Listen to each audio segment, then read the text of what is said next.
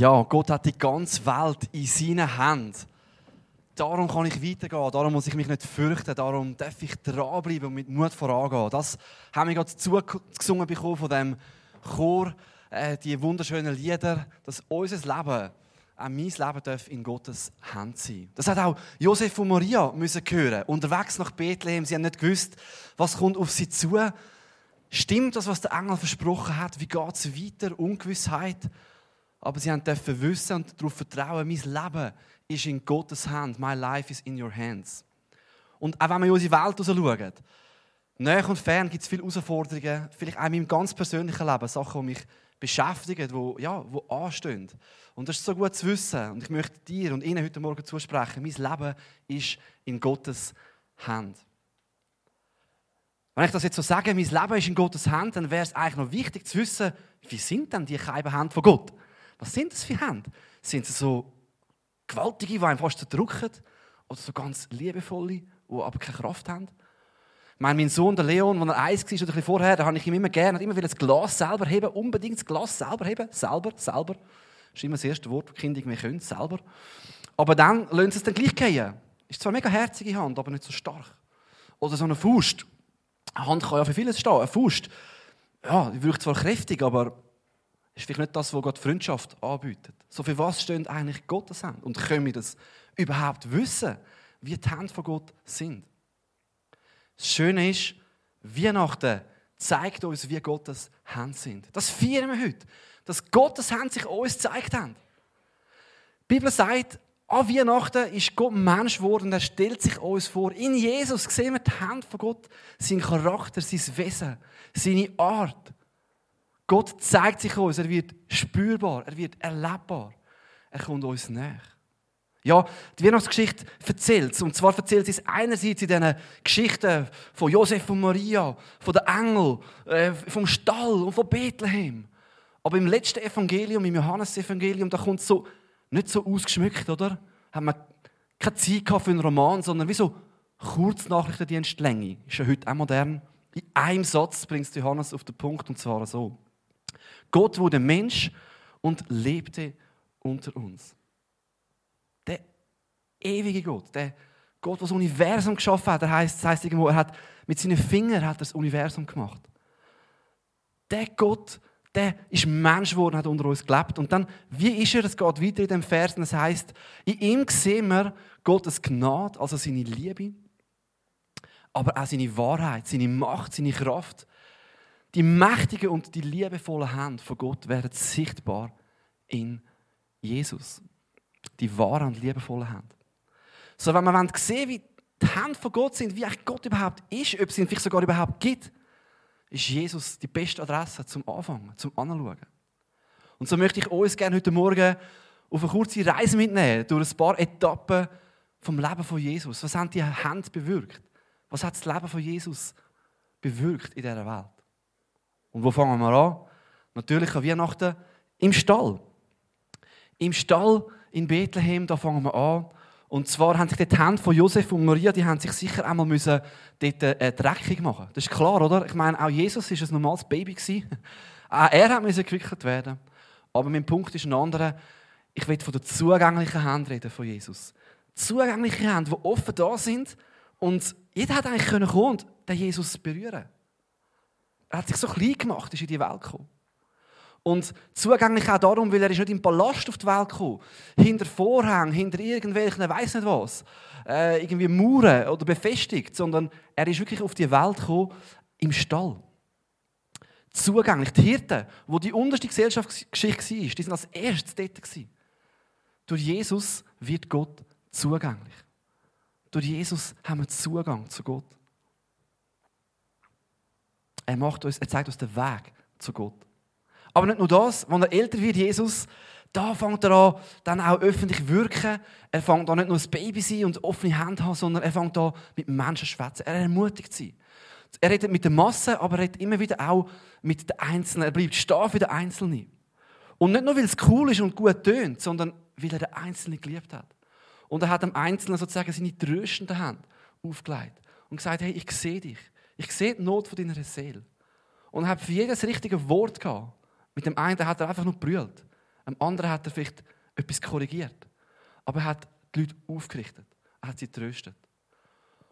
Und er hat nicht nur zugänglich seine Hände gemacht und tröstet, er hat auch angefangen zu lehren und Orientierung gegeben. Seine Lehrenden haben bei der Bergpredigt hat er sicher auch mal gesagt, hey, so, hat er referiert. Und er hat so viel Orientierung in die Welt gebracht. Werte, die bis heute den Westen prägen, wo wir keine Alternative dazu haben. Warum sollten wir den Nächsten lieben? Warum gibt es Menschenrecht, wenn der Mensch vom Aff abstammt? Das macht eigentlich keinen Sinn. Das sagen sogar die säkularen Philosophen. Die Werte wie, hey, stell nicht dich selber an erste Stelle. Grosszügigkeit. Nicht auf den anderen zeigen. Nicht richten. Der Find sogar zu lieben. Und das hat Jesus ihnen. Er hat die Leute gelehrt. Und was er fast am meisten macht, was in der Bibel beschrieben ist mit seinen Händen, ist, er hat die Menschen, die krank und beladen waren und für die Gesellschaft gesagt hat, oh, mit dir wollen wir nichts mehr zu tun haben, hat Jesus nicht weggeschoben, sondern hat seine heilende Hand aufgelegt. Er ist den Menschen näher, hat sie berührt und hat sie gesund gemacht. Das Zeichen, dass er Gott ist. Dass er die Welt mal ganz wieder neu machen wird. Dass einisch alles wieder gut wird werden. Aber schon jetzt, als Zeichen von dem, hat Jesus Wunder getan. Er tut es noch heute. Er hat aber nicht nur Sachen wieder gut gemacht in dieser Welt jetzt, sondern hat er gesagt, auch wenn noch nicht alles perfekt ist jetzt, ich komme mal wieder und ich werde korrigieren. Nicht, nicht eng, aber ich werde recht machen. Und ich werde sagen, was nicht richtig ist. Und er hat schon damals die, die in einem falschen Weg gegangen sind, auch die Leiter damals, die vielleicht Gott jetzt eng dargestellt haben, korrigiert. Und er hat gesagt, jetzt ist der Moment, um mir nachfolgen, um mit Gott ins Reine zu kommen. Und ich werde einmal wiederkommen am Ende der Zeit und alle Ungerechtigkeiten dieser Welt werde ich gerecht machen. Ich werde es wiederherstellen. Ich werde Gerechtigkeit bringen. Und wie wir alle wissen, dass wir selber nicht perfekt sind und nicht immer das Richtige machen, bietet Jesus eben auch seine vergebende Hand an. Er steckt seine Hand weit aus. Versöhnung mit Gott, aber auch Versöhnung unter uns Menschen. Da ist zum Beispiel der Zachäus, ein Betrüger, er war ein Zöllner. Und er hat Geld genommen, hat eben nicht auf die Worte von Jesus gelost, auf die Orientierung.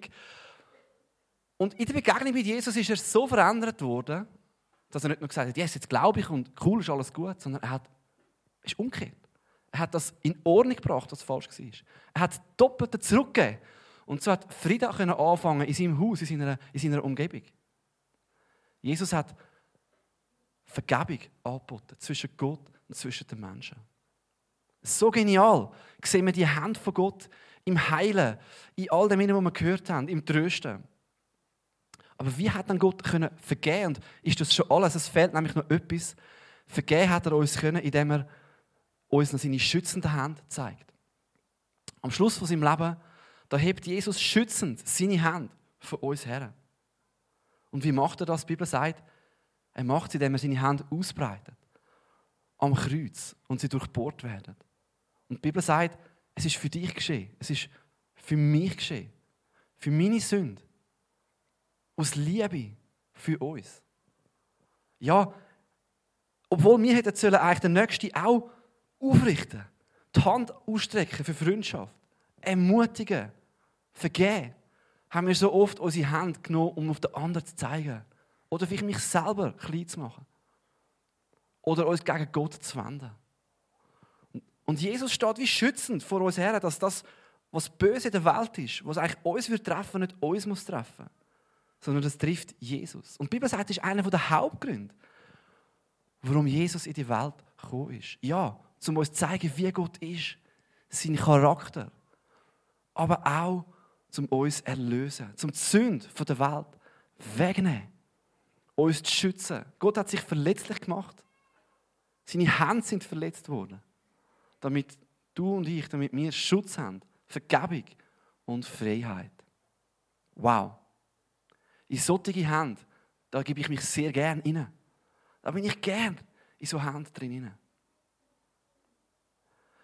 Wir können das auch zusammenfassen, all die Begriffe, die wir noch gehört haben, die liebevollen, die, die tröstenden Hände, eben in diesen ganz, in einem ganz einfachen Bild, wie Gott die Weltkugel trägt oder das Universum in der mächtigen und liebevollen Hand von Gott. Die Hände sind zusammengefasst mächtig und liebevoll. Und ja, beides ist wichtig. Wer Gott Nur mächtig, aber nicht liebevoll. Das wäre ziemlich scary. Das wäre erschreckend. Was, was macht die Hand mit mir, wenn ich da drin bin? Wenn Gott alles über mich weiß, jedes Detail. Wie so eine KI, künstliche Intelligenzmaschine. Und in jedem Bewerbungsgespräch, egal was ich mache, kommen all die negativen Sachen, die ich schon gemacht habe in meinem Leben, raus und werden gegen mich verwendet. Ich könnte, glaube ich, nicht mehr morgen aufstehen. Aber Gott weiß zwar alles und ist mächtig, aber gleichzeitig liebt er mich. Er ist mein engster Freund. Und ich kann ihm alles anvertrauen. Er kennt mich mit allen Details und doch liebt er mich. Und ich habe schon so oft den Moment gebraucht, und ich durfte wissen, hey, auch wenn vielleicht niemand mich versteht, Gott ist mit mir, er kennt mich, er versteht mich. Und er liebt auch dich, er ist mein bester Freund. Aber er ist nicht nur liebevoll, sondern er ist auch mächtig. Weil wenn er nur liebevoll wäre, und letztlich ist mein Leben wie so ein Glas oder was auch immer in seiner Hand und er würde es loslassen. Er hat nicht Kraft, mich zu tragen. Was ist das für ein Gott, der nicht helfen kann? Im Sommer ist unsere Tochter auf die Welt gekommen, Hannah, Ende Juli. Und wirklich, äh, es war eine schnelle Geburt, zack, da. Wir haben überlegt, wie wir ihr den zweiten Namen geben sollen. Und wir haben dann im Spitalzimmer noch entschieden, den Namen Liv, Leben. Und ich habe mich noch gefragt, jetzt auf der Toilette in dem Geburtszimmer, warum haben wir jetzt so lange gehabt, den Namen auszusuchen? Und ich habe den Gedanken gehabt, wer weiß, vielleicht hat der Name mal noch eine Bedeutung in ihrem Leben, dass sie wird leben, wenn eine Herausforderung kommt. Und am nächsten Tag haben sie diagnostiziert, dass sie jetzt enge äh, Orte hat. Und es ist so ein bisschen hin und her und so und so. Und dann ist noch ein Löchchen dazugekommen im Herz, an einer sehr heiklen Stelle zum Operieren. Und sie ist mit sieben Tagen, hat sie eine zehnstündige Operation gehabt, im Herz so groß oder wie eine Kinderhand, so ein Kinderfüßchen. Und Gott sei Dank und auch Ärzte sei Dank, aber hauptsächlich Gott sei Dank, hat die Operation funktioniert. Sie haben das können gut machen. Sie ist geheilt gewesen. Sie können äh, aus dem Spital raus. Aber wie so oft ist im Leben, da kommt wieder irgendetwas. Da kommt vielleicht die nächste Ehekrise oder das nächste Jobproblem oder die nächste Krankheit. Und auch wir haben vor ein paar Wochen dann erfahren, dass es wieder enger geworden ist. Letzte Woche war Hanna im Spital und sie haben jetzt so einen Stand äh, dürfen einsetzen äh, bei ihr und das wird jetzt für die nächsten Jahre, vielleicht lebenslang, Ruhe sein. Und es ist für uns eine grosse Freude. Wir haben sie gestern heimnehmen. Wow, wir sind mega, mega dankbar. Und zugleich, was kommt jetzt? Was kommt morgen? Was kommt in unserer Welt? Wir sind all mit drin. Wie Josef und Maria unterwegs. Unterwegs im Leben. Aber wenn ich weiß, mein Leben ist in Gottes Hand und er macht es vielleicht nicht immer so, wie ich es mir wünsche, nein. Aber ich kann nicht tiefer gehen als in seine Hand. Und er macht es nicht, weil er gegen mich ist. Nein, ich weiß, er liebt mich. Das hat er in Jesus gezeigt. In Jesus sehe ich die Hand von Gott. Und sie sind sogar ans Kreuz gegangen für mich. Ich weiß, er liebt mich. Egal, was ich durchgehe. Hey, ich finde es so stark, zu wissen, mein Leben ist in mächtigen und in liebevollen Händen. Und das ist die Einladung von Weihnachten. Das ist die Einladung an dich und mich heute Morgen. Weihnachten ist eine grosse Einladung. Mein Leben, unser Leben, in Gottes mächtige aber auch in seine liebevollen Hände zu legen. Ich weiß nicht, möchtest du das tun? Möchte mir das tun heute Morgen? Und während die Band und der Chor sich parat macht da vorne, für ein nächstes Lied, sie laufen gerade rein, möchte ich einfach noch ein paar Sätze sagen, wie können wir dann unser Leben in Gottes Hand legen? Angenommen, ich würde das wählen. Vielleicht wieder erneut, vielleicht zweifle ich daran, ob sie mächtig sind oder liebevoll oder ich habe noch gar nicht die Hand entgegengenommen. Wie kann ich mein Leben in Gottes Hand legen. Ganz aktiv heute an Weihnachten. Und drei simple Punkte. Der erste ist, indem wir unser Leben Gott anvertrauen. Mein Sohn, der Leon, der ist wirklich ein Aktiver. Und er liebt es, an Sachen abzukumpen. Und wenn er sieht, ich bin in der Nähe und hat so einen Absatz, bevor ich in der Nähe bin, rennt er schon und springt eigentlich los. Im Vertrauen, der Papi ist dann schon dort. Und eigentlich ist das ein wunderschönes Bild für uns in Gottes Hand anzutrauen. Ja, letztlich, es ist ein Sprung. Wir können untersuchen das Leben von Jesus. Wie ist er? Es ist nicht ein Sprung ins Blind. Dann haben wir gesehen, da gibt es den Gott. Aber irgendwo ist es dann gleich uns ihm anvertrauen. Und das gleiche Johannesevangelium, das so in Kurznachrichtenlänge die Weihnachtsgeschichte erzählt, die sagt es nämlich so. Johannes 1, Vers 12. All denen, die an ihn glaubten oder ihn aufnahmen und an ihn glaubten, ich kann sagen, die, die sich ihm anvertraut haben, die sagen, hey, meine Sicherheit ist jetzt nicht mehr mein Job und meine Lebensversicherung und selbst, sondern hat die Ärzte nicht, obwohl ich sie schätze. Letztlich ist meine Sicherheit, wer mich schützt, wer mich trägt, wer mich heilt. Es ist in Gottes Hand. Jesus, es bist du. Denen hat es Recht gegeben, Kind Gottes zu werden. Du springst in seine Arme, du wirst Kind Gottes. Und als Kind Gottes bist du in Gottes Hand. Und egal was gegen dich kommt, wir haben es gesungen vorher, mein Leben ist, dein Leben ist in Gottes Hand. Und ein zweiter Punkt, den wir machen können, um unser Leben in Gottes Hand zu legen, ist, dass wir loslassen. In Afrika hat man wieder offen und man hat herausgefunden, das ist schwierig, weil die, die sind so schnell und man hat die nie ins Käfig gebracht.